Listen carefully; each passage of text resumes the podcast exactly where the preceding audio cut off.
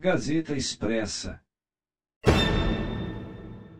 Cláudio Castro participa de cerimônia de inauguração de hospital, proibida por seu decreto.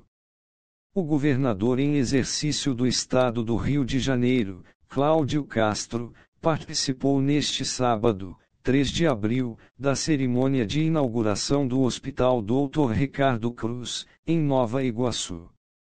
Ainda sem capacidade para pleno funcionamento, o hospital inaugurado deverá começar a funcionar com 150 dos 300 leitos previstos em sua construção, segundo informações iniciais.